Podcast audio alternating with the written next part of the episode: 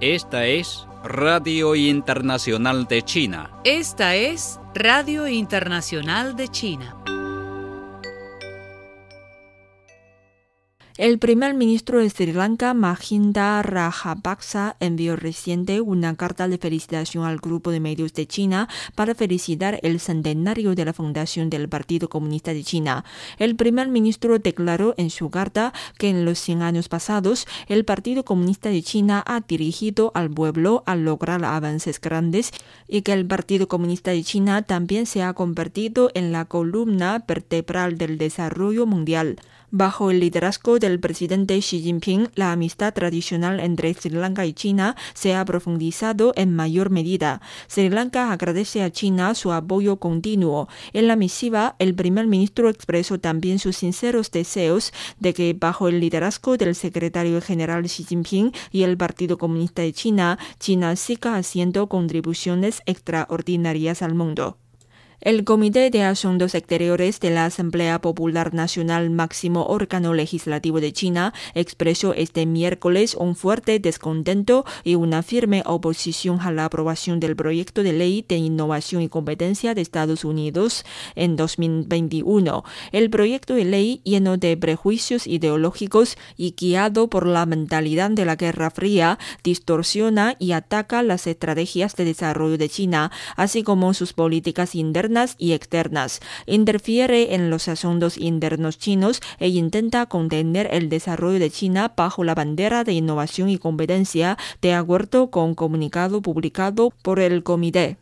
El Partido Comunista de China, basado por 100 años de historia y ese siglo, es el mejor material didáctico para entender al Partido Comunista de China, dijo el portavoz del Ministerio de Relaciones Exteriores de China, Wang Wenbin, en una rueda de prensa celebrada este miércoles.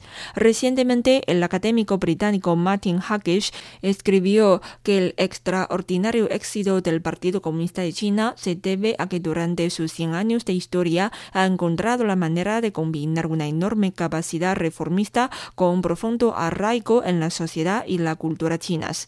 Una cosa es segura, basándose en sus logros, su capacidad de gobierno y su capacidad de cambio, el Partido Comunista de China seguirá siendo el líder, arquitecto y mentor de China, señaló el académico británico. Wang dijo que cada vez más personas en el mundo están prestando atención y estudiando al Partido Comunista de China, tratándolo como una clave para entender y conocer con precisión la China contemporánea. El Partido Comunista de China es un partido que siempre comparte el mismo aliento y destino con el pueblo.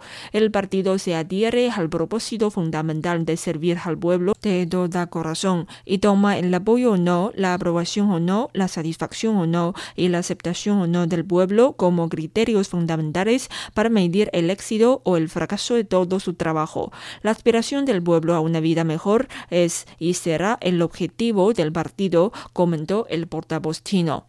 China se opone firmemente a la aprobación del proyecto de ley de innovación y competencia de Estados Unidos, según señaló este miércoles el portavoz del Ministerio de Relaciones Exteriores de China, Wang Wenbin. El portavoz asimismo instó a Estados Unidos a dedicarse a sus propios asuntos en vez de interferir en los de China. Según las últimas noticias, el Senado estadounidense aprobó este martes la llamada Ley de Innovación y Competencia de Estados Unidos en 2021, cuyo contenido difama la ruta de desarrollo y las políticas interiores y exteriores de China, exagera la teoría de la amenaza china, propone lanzar una competencia estratégica centrada en China e interfiere en los asuntos internos de China, tales como Taiwán, Hong Kong, Xinjiang y Tíbet.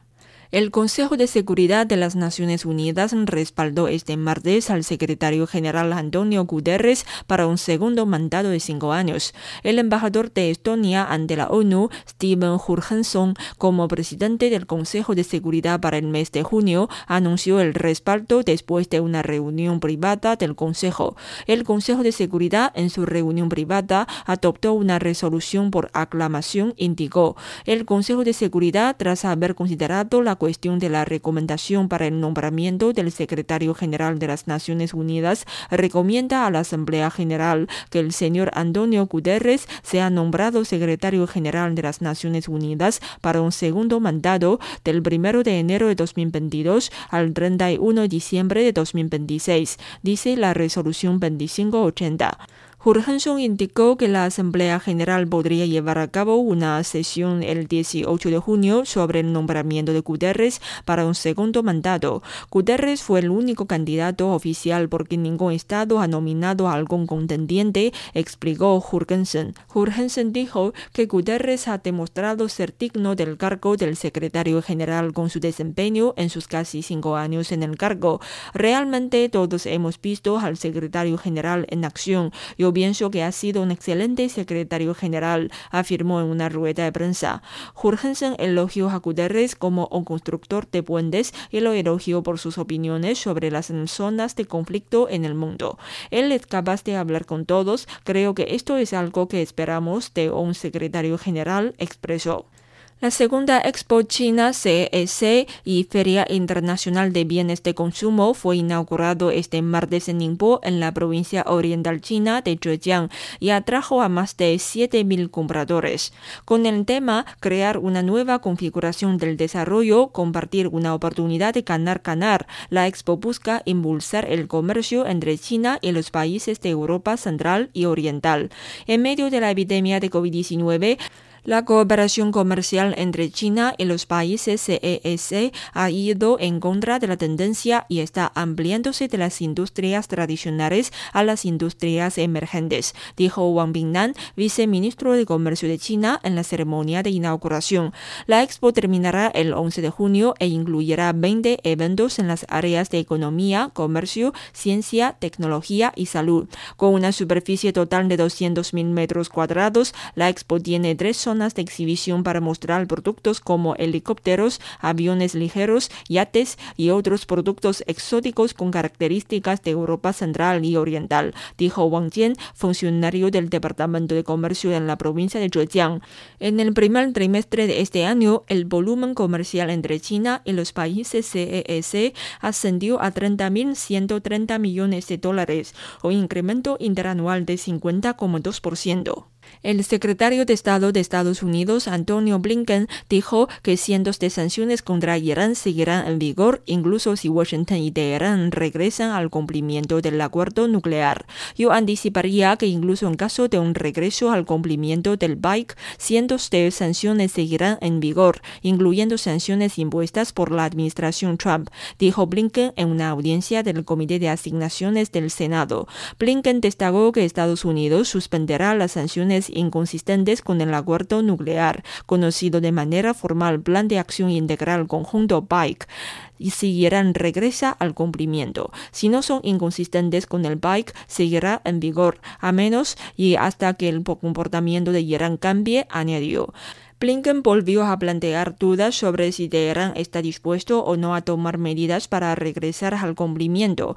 Comentarios similares hechos por él el lunes recibieron una inmediata respuesta del ministro iraní de Relaciones Exteriores, Muhammad Javad Zarif. Aún no se sabe si el presidente Joe Biden y Blinken están listos para enterrar la fallida política de máxima presión de Trump y dejar de utilizar el terrorismo económico como palanca de negociación, dijo en Twitter. her. Los gobiernos de México y Estados Unidos acordaron el establecimiento de un grupo especializado para combatir el tráfico y la trata de personas al terminar una reunión entre el presidente mexicano Andrés Manuel López Obrador con la vicepresidenta estadounidense Kamala Harris.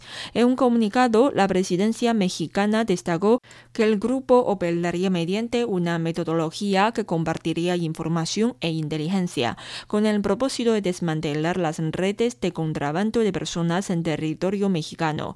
La reunión de ambas delegaciones sirvió como marco para que los gobiernos reiteraran su convicción y prioridad para la protección de los derechos humanos, indicó el gobierno mexicano. Asimismo, acordaron llevar a cabo una reunión de alto nivel sobre cooperación en materia de seguridad con fecha aún por definir. Añadió, Harris llegó a México la noche del lunes procedente de Guatemala como parte de su primer viaje oficial al extranjero desde desde que asumió el gobierno del presidente estadounidense John Biden el pasado 20 de enero. La vicepresidenta de Estados Unidos se reunió con el mandatario mexicano y otros colaboradores en el Palacio Nacional de la Ciudad de México, poco después de que ambos países firmaron un memorándum de entendimiento para promover el desarrollo en los países del Triángulo Norte de Centroamérica con miras a mitigar la migración hacia el norte. La presidencia de México destacó en el comunicado que ambos países reforzaron su visión de una relación bilateral basada en el respeto mutuo y la cooperación para enfrentar de manera conjunta los retos binacionales y regionales. Los gobiernos de México y Estados Unidos suscriben una visión humanista en común, bajo la cual se buscan flujos migratorios ordenados, seguros, seguros y reguladores en conjunto con mecanismos de cooperación que hagan frente a las causas estructurales de la migración, explicó. La reunión entre López Obrador y Harris, quien viajará de regreso a Estados Unidos la tarde de este martes, ocurre tras un aumento del número de familias y niños migrantes que intentan cruzar la frontera hacia Estados Unidos, dentro de una nueva oleada del flujo migrante. De acuerdo con autoridades mexicanas, los menores de edad son usados por redes criminales como un salvoconducto de tránsito y son presas de traficantes de personas que lucran con la migración En otros temas de la reunión, ambos países reafirmaron su compromiso de avanzar de manera coordinada y conjunta contra la enfermedad del nuevo coronavirus, así como impulsar a la región mediante el Tratado México-Estados Unidos-Canadá del Libre Comercio. El Senado de Estados Unidos publicó un nuevo informe que destaca varias fallas de inteligencia y de comunicación que condujeron a los disturbios del 6 de enero en el Capitolio, en los que murieron cinco personas, incluyendo a un oficial de policía del Capitolio. El informe de 127 páginas del Comité de Reglas del Senado y el Comité sobre Seguridad Nacional y Asuntos Gubernamentales del Senado es la primera revisión plena por parte de los comités del Congreso de los disturbios en relación con los cuales el ex presidente estadounidense Donald Trump fue llevado a juicio político de nuevo a unos días de dejar la Casa Blanca. Múltiples alertas de violencia fueron grametitas desoída por los principales líderes de varias agencias de inteligencia, lo que dejó a la policía del Capitolio poco preparada para los ataques y enfrentamientos que se producirían, señaló el informe. El índice de precios al consumidor IPC de China, uno de los principales indicadores de la inflación, registró un crecimiento interanual del 1,3% en mayo, según datos publicados este miércoles por el Buró Nacional de Estadística. La cifra representa un ritmo de aumento más acelerado en comparación con el incremento interanual del 0,9% reportado en abril, debido al efecto de arrastre más fuerte de los cambios de precios del año pasado, afirmó Dong Lijuan, estadística senior del BNE.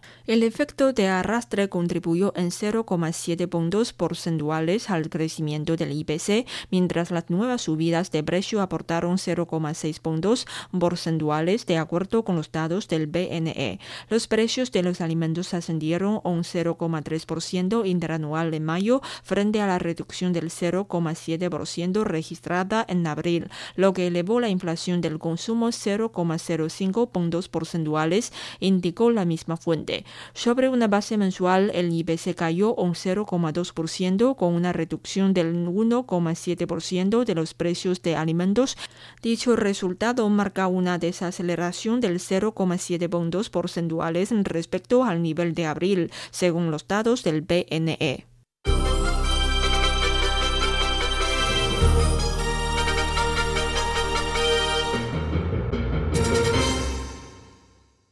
En la actualidad, los países de altos ingresos han recibido casi el 44% de la dosis de la vacuna mundial, mientras que los países de bajos ingresos solo han recibido el 0,4%. En una conferencia de prensa el día 7, el director general de la OMS, la Organización Mundial de la Salud, Tedros Adhanom Ghebreyesus, reveló dos números contrastantes. También dijo que algunos países se han comprometido a compartir la vacuna de nuevo coronavirus y la OMS espera que ellos cumplan sus promesas en junio y julio. Aunque no mencionó directamente por nombre, todos saben que se refirió a Estados Unidos. el gobierno de los Estados Unidos prometió recientemente enviar 80 millones de dosis de vacuna del nuevo coronavirus al extranjero para fines de junio. Sin embargo, el mundo no ha visto hasta ahora acciones reales por parte de Estados Unidos. Todas las partes tienen muchas dudas al respecto. Recordamos que la administración anterior de los Estados Unidos también prometió proporcionar 100 millones de dólares estadounidenses en ayuda contra la epidemia a países en desarrollo como China, pero no resultado nada. Algunos han practicado abiertamente el nacionalismo de las vacunas, lo que trastorna enormemente la situación general de la cooperación internacional para la prevención de la epidemia y es reprendido por todo el mundo. Tomemos como ejemplo a Estados Unidos, que en la etapa inicial de promoción de vacunas, basándose en la iniciativa de desarrollar y comprar vacunas, ha acumulado vacunas varias veces la cantidad necesaria en el país. Después de que se lograron algunos avances en la vacunación, algunos políticos estadounidenses lanzaron el llamado Programa de Ayuda de las Vacunas, tomando en consideración la mejora de la imagen nacional y la intención geopolítica de contener a China. El senador republicano Ben Sasse escribió en el Wall Street Journal hace unos días que Estados Unidos debe iniciar la diplomacia de las vacunas contra China lo antes posible. Puede verse que las promesas verbales de Washington no fueron por caridad, sino por bienes políticos. Muchos análisis han señalado que aunque Estados Unidos se ha jactado de la asistencia de vacunas, pero los 80 millones de dosis de vacunas enviadas al extranjero enfrentan múltiples desafíos, como la logística, la supervisión y la diplomacia, y no se sabe cuándo estarán en su lugar. Los medios estadounidenses lamentan recientemente que Estados Unidos no ha entregado ni una dosis de vacuna hasta ahora. Los países y regiones que esperan con ansias las vacunas de Estados Unidos todavía están ansiosos por tenerla. Hasta ahora, China ha brindado asistencia de vacunas a más de 80 países en desarrollo que las necesitan con urgencia, ha exportado vacunas a más de 40 países y ha suministrado acumulativamente más de 350 millones de dosis de vacunas al mundo. En términos de asistencia de vacunas, ¿puede Estados Unidos tomar medidas prácticas como China?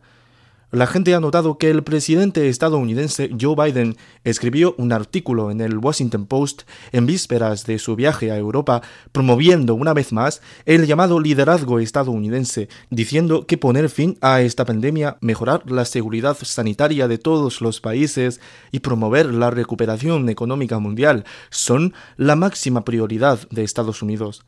Si eso es cierto, por favor, Washington debe mostrar sus verdaderas acciones en la distribución urgente de vacunas. Lo que el mundo necesita es acción práctica estadounidense.